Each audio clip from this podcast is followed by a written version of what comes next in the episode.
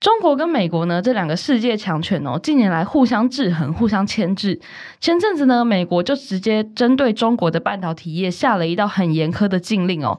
那究竟美国背后的目的是什么？中国又会如何应对？而夹在两个大强国中间的台湾呢，下一步又该怎么走？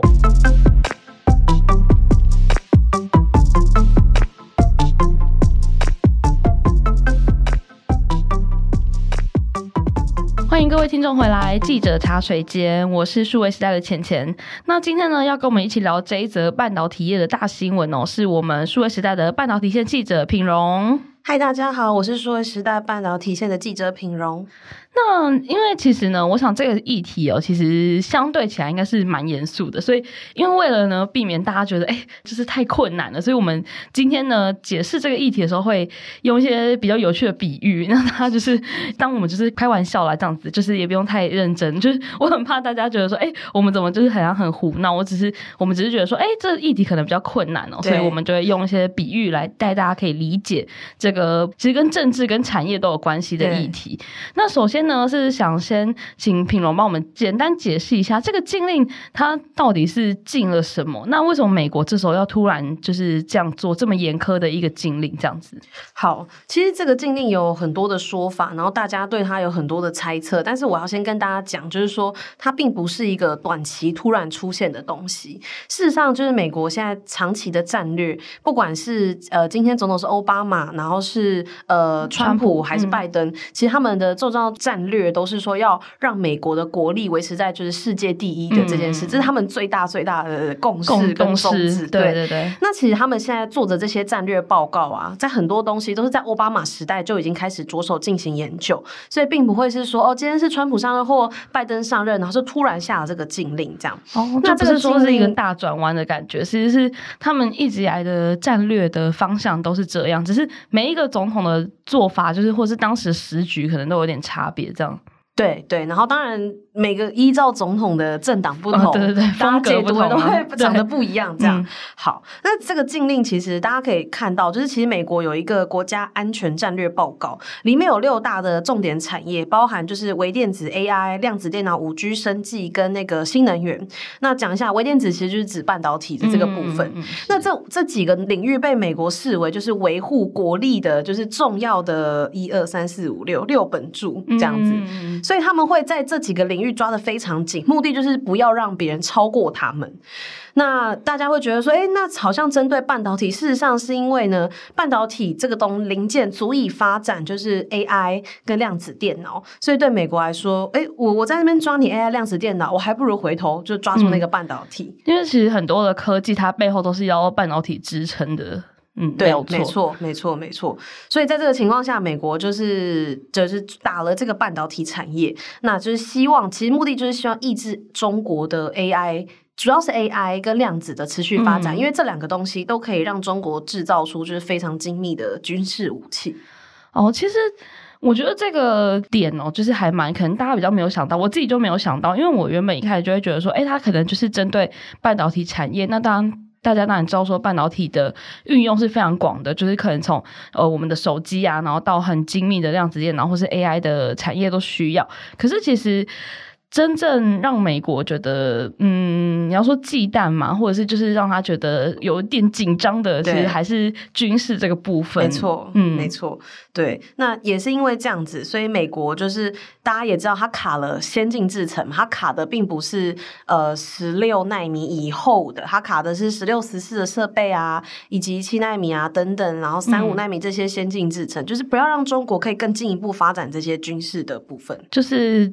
等于说，趁现在赶快挡下来，这个感觉是不是这样？对，是就是因为我们也是很好奇，说它的时机点是什么？因为像之前我们刚刚讲到，其实他们这个战略是一直从奥巴马时期就开始。那在川普时期的时候，也有很有名，就是直接禁了华为的部分。对，那为什么是到这个时候，然后突然就是哎，好像变得感觉更紧缩、更严苛的这个经历？还是说，其实这是延续之前的做法，一直下来？嗯，大家其实可以看到，在过去其实中芯国际它已经有能力可以量产出七纳米的晶片，嗯、下一步就是五纳米了。嗯，所以对美国来说，它为什么这个时间，它这已经是最后一刻？对，因为它下一步捏死你 之后，就是会换它有危机。哦，那也是因为在这个时刻，中国呢，可能再过三五年，它不管在先进制程，还是在还是在量子电脑，它都已经可以达到一个相当的水平。这个时候，美国要回来牵制它，几乎是不可能。哦，就大家可以去看，其实有很多的美国的名人，尤其甚至有些不是半导体，有些可能是软体的人。嗯然后都投书，然后说什么《华尔街日报》，然后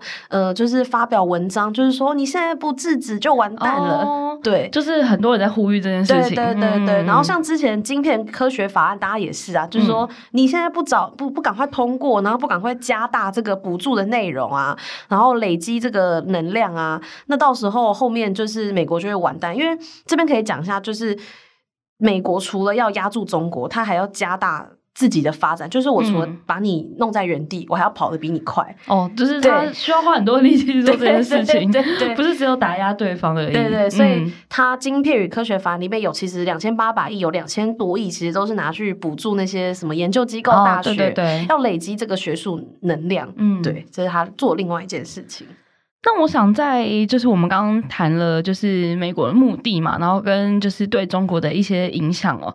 那我觉得身在台湾的我们当然是最关心的是说，哎，那对台湾的企业啊，或者是我们大家最关心的就是对台积电有没有什么影响？因为前阵子大家都知道我们的股市其实不是非常的好，然后 就是尤其是呃台积电是一个指标嘛，然后大家就会说，哎，台积电就是从五百然后跌破四百，然后就是现在是三百多，然后。到就是反正一直往下这样子，那大家会好奇说，哎、其实对台湾或者对台积电有没有什么实质上的影响？OK，其实台积电就是就是我们刚好前面讲，其实我们开录前 我有用一个比喻，就是呃台湾很像是甄嬛，就是大家有看《甄嬛传》的话，很像甄嬛跟美妆。现在就是有两个强权在，对就是有皇后跟华妃啊。那我们也我们就也先不归类谁是皇后，就是华妃，怕怕被大家被剧情影响。反正他现在就是有两个大强权在嘛。那台湾就是夹在中间的一个，就是刚入宫的甄嬛，我们只是一个小常在而已。是。就是 不是很确定要要怎么办，然后就左右为难，因为你得罪谁都不对，对，尤其有一个又。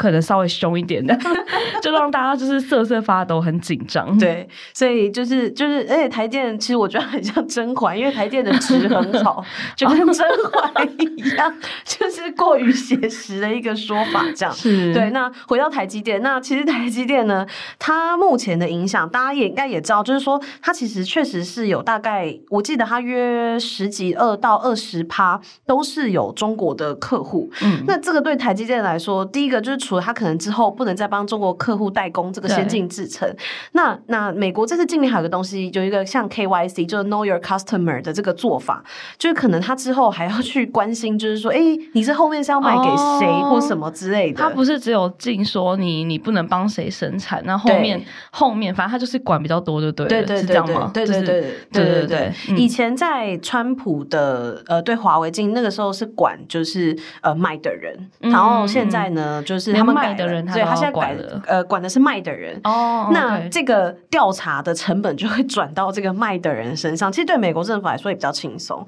那所以对台积电来说，当然是会有这样子的影响。但是我自己认为，其实台积电它在这个部分，我觉得我还是不会担心太多，因为其实大家看技术也在。那全世界除了台积电跟三星，你要找到可以做良好良率的七纳米。或三纳米、五纳米，其实你不找台积电，你也很难去找到别人，除非你的应用是，比如说像挖矿晶片这样子，比较不需要好良率的呃应用这样。但是另一方面来说，其实看近期有很多像 Morgan Stanley 他们的报告，以及之前台积电跌到四百点以下，其实。摩根斯坦利虽然没有讲说啊，是因为这个呃政治，但可能他可能都只会简单带到地缘政治。但是我觉得大概比较隐晦的讲，对对。但我觉得这个是大盘大量卖出的原因，加上前阵子二十大中国二十大，习近平又连任嘛，嗯，我觉得这对大盘来说是看不见的政治因素，以及这个很难量化。嗯，我有问过经济学者，他们是说，哎、欸，有模型啊，可是就是你很难去量化，对，干脆先卖掉，因为比较比较难预测。对，政治是这种就是很难预测嘛，你很难说他会实际上做什么事情。虽然有些。状况是有迹可循，或者是有历史可以借鉴，可是就是很困难。对，然后就是你不知道他下一步会出什么招，这就是政治就是模糊的地方。所以，所以说等于说品荣这边是觉得说，哎、欸，不是你觉得啦，就是我们这边是你觉得吗？呃，台积电的，就是不要担心台积电，这个是我个人比较乐观的看法。但对对对，对，但这并非我的投资建议，我要先跟大家讲，我们不是给大家投资建议，是就是很害怕这个。反正意思就是说，其实不是只有。美国的禁令会影响到台积电股价。其实，在台湾这个，尤其台湾的国际政治地位是非常特殊的，在这个。大环境之下呢，其实地缘政治对我们的影响是更大，但是这本身是一件很难量化的事情，你没有办法预测说明天眼睛一张开会发生什么事情，就是后宫生存就这么困难。对，对，其实就真的很像 后宫。就是。对，明天可能拿一道圣旨下来，你又要改，这这真的都很难说。但是我也在这边就是也讲一下，就是我自己觉得台湾政府真的要好好的运用台积电这件呃这个好的筹码去应对这件事情，我觉得。台积电未来做很多事情都很难跟政治脱钩，他都必须考虑到这个因素。对，原本对啊，因为现在就是半导体是一个，呃，大家已经会把它视为国力的指标的一种了，所以这已经很难跟政治脱节。就是其实生活就是政治，对 很多事情都是会跟政治扯上关系的。没错，没错，没错。那我们现在想要讲到就是说，哎，那就是美国这个非常严苛的禁令下来哦，那呃，对中国大概有什么样的影响？那他们接下来又会怎么应对？你觉得会是什么方式？呃，其实就像比如说美国对中国的这个建议，当然我有跟中国那边的人谈过，但当他们来讲，就是真的是。嗯，他们都会说美帝嘛，他们就是很生气啊，就觉得说你要把我们逼到死路。嗯、但是有另外一个说法是说，你这样逼中国人，中国人其实是会哑开，就是他们会 团结。其实上有政策，下有就是对策。没错，没错，上有政策，下有对策。嗯、那像大家知道前几天 NVIDIA 它就推出了 A 八百，然后来取代这个 A 一百。嗯嗯。那就 NVIDIA 的说法是说，这个 A 八百呢。呃，它是可以有跟 A 一百差不多的效能，但是呢，它在那个频宽的部分是比较窄的。大家可以想象，频宽就是你传输资讯的管道，那你那个车道越窄，你可以传就越少嘛，就变成说你在传输或发送讯息的时候，其实速度会变慢。嗯，这就不利于打造这个大型的 AI 模型啊，或者超级电脑等等，那就是符合美国的规范，然后也不能透过编程的方式，然后让它就是呃效能更更好这样子。那那这是 NVIDIA 目前寄出的一个对策。